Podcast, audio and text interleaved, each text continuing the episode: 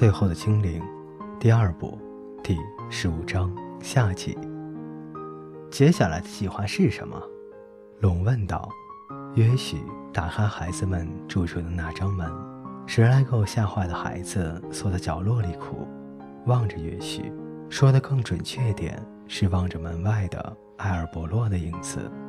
我尿在身上了，一个最小的孩子低声说：“好主意。”卡拉安慰道：“那就是说你不会那么好吃了。”我叫约许，他已经受够了讲全名就被上天保佑，决定还是只说简称就好。孩子们仍然吓得团成一团，继续哭着。声音更大了些，想想办法让他们觉得安心吧。约许转过头对龙说：“阿尔伯洛在他的记忆中搜寻各种好主意。”然后他把嘴张开来笑了，露出前面、中间和后面的外侧牙齿。孩子们原先担心的哭声又高了一度。你可以做得更好些吧？也许不禁呻吟，笑口张得更大了。现在在后面的那一侧牙也露了出来，那些牙不但更长，而且很弯。有的孩子立刻扑倒在地，哀求不要吃它们。真是胡说八道！龙从来不吃人的。约许生气地说。这时他才发现罗比不见了，他得尽快让孩子们放心，才能问清楚发生了什么事。哭喊声比先前更嘹亮了。哭声中还夹杂着哀求的声音，不但求艾尔伯洛不要吃他们，也求这个可怕的精灵不要杀掉他们。约许不知道该怎么办，所有他想到的事，无论是大叫、挥手、点着挂在门口的火把，都只会让孩子们更加惊恐。最后，一声巨吼盖过了所有人声，一道新的火光照亮了黑暗。一股半焦的烤肉香气弥漫在空气中，所有的人都安静了下来。谁要吃烤鹅？龙问道。一只可爱的肥鹅。哎，你们两个大的。他说着转向法可和福佩斯，一个去找点迷迭香来，另外一个去弄一个大点的有树枝或是松树枝来，我们就可以把剩下的几只鹅也穿起来烤。等不及他把话说完，孩子们都冲了出去，冲向围墙，因为那边有股热气传来，毫无疑问可以让他们大吃一顿，把肚子填得饱饱的。这是能赶走恐惧和饥饿的唯一办法。龙匆忙向约许解释着：“这对狗、猫、人类、鲸鱼、龙和巨人都管用。”我对精灵在这方面认识不太够，就不能做出判断了。卡拉没有跑出去，他走到约许的面前，深吸一口气，吞了吞口水，然后就站在那里。约许跪了下来，让自己能和小女孩面对面。他们把罗比带哪儿去了？他温和地问。卡拉镇静下来，又吞吞口水，勉强开口说。大力加城，他们把他送去大力加城了。我听费利西和世龙说过这件事，他们把他带去一个叫皇宫地牢的地方。我知道那里，也许说，我小时候也到过那里。卡拉吞了吞口水说：“他们说，他们说，我想他们会伤害他。费利西打了他，嗯，打得很重。不要担心。”我会去救他，不要担心，没问题的。约许重复了好几次，不单为了让卡拉安心，也为了安慰自己。卡拉点了点头，眼中充满了泪水，但他忍住没有哭出来。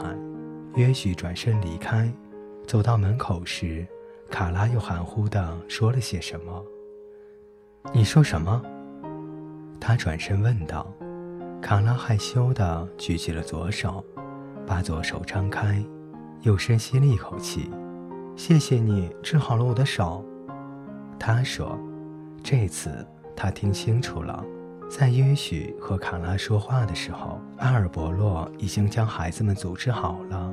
他把最小的孩子放置在那栋装饰着爱心和小鹅的小屋里。费利西和史龙逃走的时候忘了关门。大一点的孩子在大雨中替龙做了一根巨大的肉叉。孩子们还在费利西和史龙的家里发现了一些用真的麦子做成的真正的面包，还有一种气味很特别叫啤酒的黄色饮料。鹅和鸡的羽毛到处乱飞。约许伤心地看着那些可怜的家禽的脖子被一一扭断。有人想吃金豆子吗？他问道。根本没有人理他。你真的有时候会吃人吗？一个最小的孩子问。很少吃。龙很神气地说。味道实在不怎么样，而且皮鞋又很讨厌。你能不能把雪龙吃掉呢？小家伙满怀希望地问：“就是那个有豆绿色大屁股的男人吗？”龙问道。也许急着大叫：“龙从来不吃人的，从不，从来都不。至少他让所有人都安静了一下。”我要去大理加城，把罗毕带回来。他对龙说：“大理加城，就是那个士兵会放箭的好地方吧？”你会不会介意我留在这里保护孩子们？这里可能会有危险。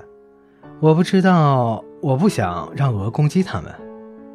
也许考虑了一下，好吧，这个主意很好。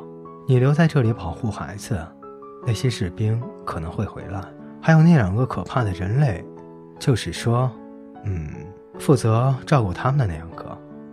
他转身对孩子们说：“等我回来之后。”愿意和我们走的人，都可以一起到黑山那边的海边去。他虽然还没有真正想过这件事，却知道他该做的是什么：把罗比救回来，然后把所有人都带到安全的海边去。海边有贝壳，会思想，会写诗，可是你们还是可以吃它们。他没有多想，就脱口而出引用了蒙瑟的话。卡拉笑了起来，这话罗宾也常讲。是他爸爸跟他说的，真的。约许低头问卡拉：“从这里到大理加城要走多久？要走上一天吗？走路的话，大概要的吧。”卡拉回答道。“可是有马啊！上次史龙到大理加城去的时候，就是骑马来回的，马就拴在房子后面的马槽里。那我就骑马去，我最好快点儿。”免得马也像其他动物给烤来吃了。也许最后看了看龙和狼吞虎咽的孩子们一眼，呃，你去吧。嗯，吃你那份肉。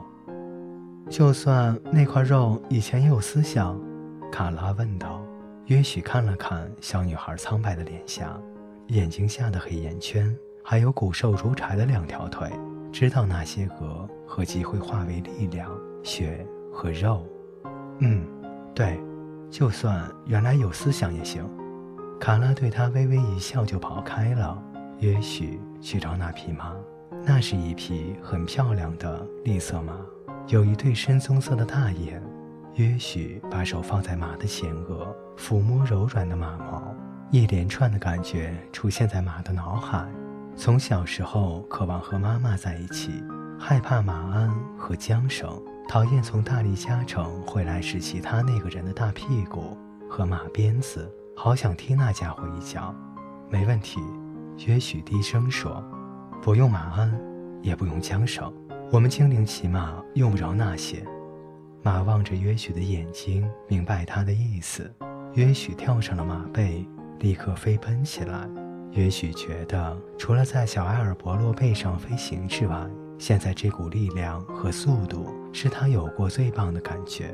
在雨中的晨光里，很不容易找到方向。